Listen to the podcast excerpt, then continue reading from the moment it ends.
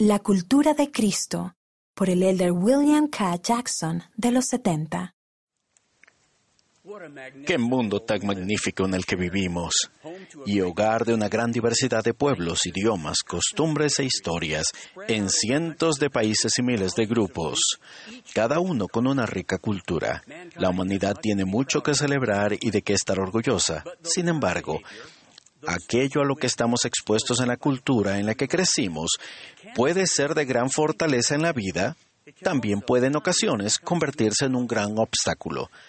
Pudiera parecer que la cultura está tan arraigada en el pensamiento y el comportamiento que es imposible cambiar.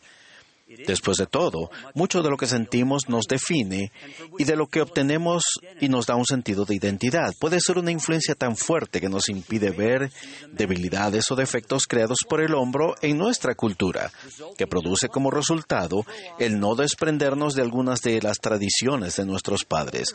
Una fijación excesiva en la cultura podría llevar al rechazo de ideas, atributos y comportamientos valiosos en e incluso divinos. Conocí a un maravilloso caballero no hace muchos años, quien ayudará a ilustrar el principio universal de miopía cultural. Lo vi por primera vez en Singapur cuando me asignaron para ser su maestro orientador. Era un distinguido profesor de sánscrito y tamil del sur de la India. Su maravillosa esposa y sus hijos eran miembros de la iglesia, pero él nunca se vio unido, ni había escuchado mucho de las enseñanzas del Evangelio. Estaba feliz con la manera en que su esposa e hijos habían progresado y los apoyaba en sus actividades de la iglesia. Cuando me ofrecí a enseñarle los principios del Evangelio y a compartir nuestras creencias con él, al principio se negó. Me llevó un tiempo averiguar esa razón. Él sentía que si lo hacía se convertiría en un traidor de su pasado, su pueblo y su historia. Según su forma de pensar, estaría negando todo lo que él era, todo lo que su familia le había enseñado e incluso su propia herencia en la India. En los meses siguientes pudimos conversar sobre estos temas. Me asombró aunque no me sorprendió, la manera en que el Evangelio de Jesucristo puede ser capaz de abrir los ojos al a un punto de vista diferente.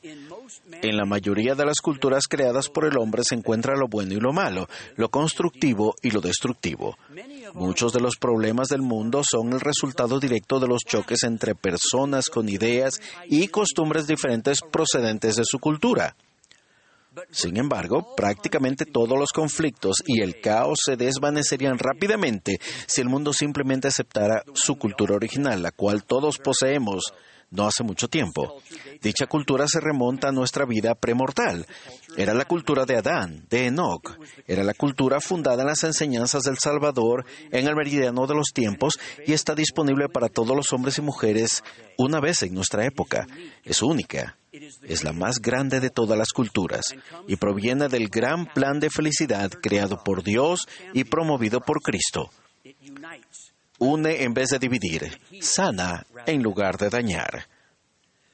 El Evangelio de Jesucristo nos enseña que la vida tiene propósito. Nuestra presencia aquí no es solo un enorme accidente de un error cósmico. Estamos aquí por una razón.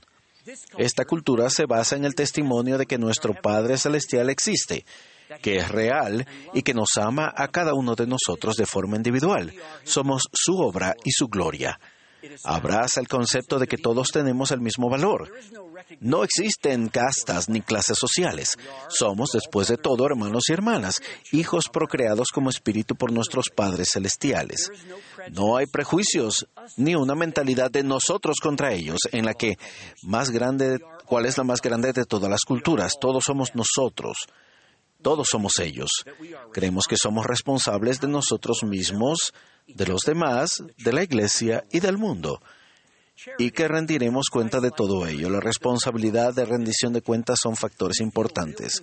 La caridad, el verdadero cuidado de los demás a la manera de Jesucristo de manera temporal, afecta nuestros sentimientos temporales y espirituales. La caridad disipa prejuicios y odio. Odio. Disfrutamos de una cultura de revelación centrada en la palabra de Dios de los profetas toda la humanidad puede conocer la voluntad y la mente de Dios. Esta cultura defiende el principio del albedrío. La capacidad de elegir es de suma importancia para nuestro desarrollo y felicidad.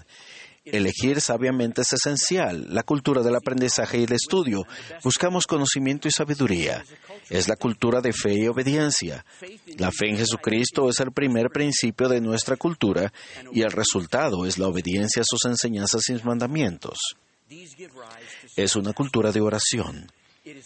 Creemos que Dios no solo escuchará, sino que también nos ayudará. Es una cultura de convenios y ordenanzas, estándares morales elevados, sacrificio, perdón y arrepentimiento, y el cuidado del templo en nuestro cuerpo. Todo esto testifica de nuestro compromiso con Dios. Es una cultura gobernada por el sacerdocio, la autoridad para actuar en el nombre de Dios, el poder de Dios para bendecir a sus hijos. Edifica a los seres humanos a ser mejores, personas, líderes, padres, madres y santificar el hogar. Abundan verdaderos milagros en esta, la más antigua de todas las culturas, forjada por la fe en Jesucristo, el poder del sacerdocio, la oración, la superación personal, la conversión genuina y el perdón. Es una cultura de obra misional. El valor de las almas es grande. En la cultura de Cristo, las mujeres son elevadas al estado que les corresponde, el cual es eterno. No están subordinadas a los hombres, como en muchas culturas del mundo actual, sino que son compañeras iguales con ellos en derecho. Esta cultura ratifica la santidad de la familia, la cual es la unidad básica de la eternidad. La perfección de la familia merece cualquier sacrificio. Se nos ha enseñado, ningún éxito puede compensar el fracaso en el hogar. El hogar es donde realizamos nuestra mejor labor y donde se alcanza la mayor felicidad. En la cultura de Cristo hay visión y enfoque y dirección eternos. Se ocupa de lo que tiene valor duradero proviene del Evangelio de Jesucristo, el cual es eterno y explica el por qué y el qué y el dónde de nuestra existencia, e incluso no exclusivo, debido a que esta cultura es el resultado de la aplicación de las enseñanzas de nuestro Salvador, ayuda a proporcionar un bálsamo sanador que el mundo necesita desesperadamente. Qué bendición es ser parte de esta forma de vida ser parte de esta. La más grande de todas las culturas requiere cambiar. Los profetas han enseñado que es necesario dejar atrás cualquier cosa de nuestra cultura anterior que no vaya de acuerdo con la cultura de Cristo. Pero eso no significa que tengamos que dejar todo atrás. Los profetas también han hecho hincapié en que estamos invitados, todos y cada uno, a traer con nosotros fe, talentos y conocimiento, todo lo que es bueno de nuestra vida y cultura individual, y dejar que la Iglesia pueda añadir a ello con el mensaje del Evangelio. La Iglesia no es una sociedad occidental ni un fenómeno cultural de los Estados Unidos. Es una iglesia internacional, tal como siempre se concibió. Y más que eso, los nuevos miembros de todo el mundo aportan riqueza, diversidad y entusiasmo a nuestra siempre creciente familia. Los santos de los últimos días de todo el mundo todavía celebran y honran su propia herencia pero ahora también son parte de algo mucho más grandioso. La cultura de Cristo nos ayuda a vernos a nosotros mismos como somos, y cuando nos vemos a través del lente de la eternidad, templado con la rectitud, sirve de aumento para la capacidad de cumplir con ese gran plan de felicidad. Entonces, ¿qué le ocurrió a mi amigo? Bueno, le enseñaron las lecciones y se unió a la iglesia. Su familia fue sellada por tiempo y eternidad en el templo de Sydney ha renunciado a poco y lo ha ganado todo.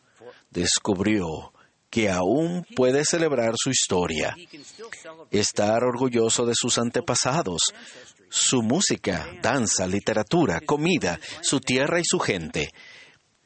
Ha descubierto que no hay problema en incorporar lo mejor de su cultura local a la más grande cultura de todas.